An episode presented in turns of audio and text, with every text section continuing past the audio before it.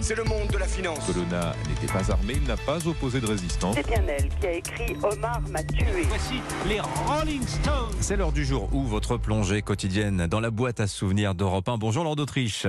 Bonjour Dimitri, bonjour à tous. Alors qui décrochera l'ours d'or cette année? Coup d'envoi aujourd'hui du festival du film de Berlin. Un hommage sera rendu au réalisateur américain Steven Spielberg, 76 ans, plus de 50 ans de carrière et des monuments du cinéma populaire, Les Dents de la Mer, Jurassic Park ou encore E.T.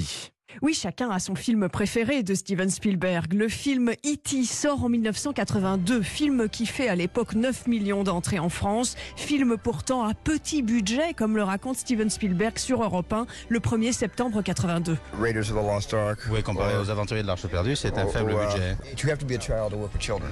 Mais en fait, il faut euh, rester un enfant le plus longtemps possible. I, I continue that way. Il espère rester toujours un enfant, mais si ça se trouve, un jour, il se réveillera et puis il aura 80 ans. Et des enfants réagissent en 1982 après avoir vu le film E.T. Si vous aviez à faire un film sur les extraterrestres, vous l'auriez imaginé comme cela? Non.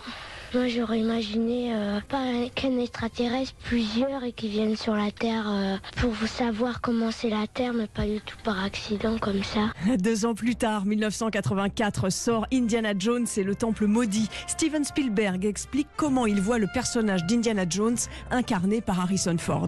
With Indiana Jones is, is the great thing about Harrison. C'est un gars génial. J'adore la manière dont il se crispe lorsqu'il a mal en voiture. C'est intolérable. C'est le type même du gars qui veut survivre, un peu fripouille, un peu canaille. Et à mes yeux, ça le rend beaucoup plus sympathique que quelqu'un qui serait euh, cultivé ou plein d'audace.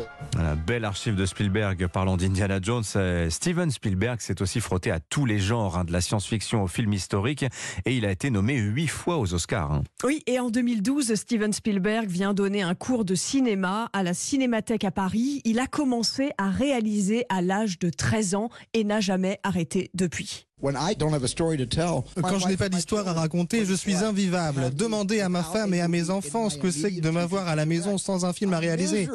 Je suis malheureux. Alors ma famille appelle ma compagnie. Vous n'avez rien sur le feu? S'il vous plaît, aidez-nous, il est vraiment pas bien.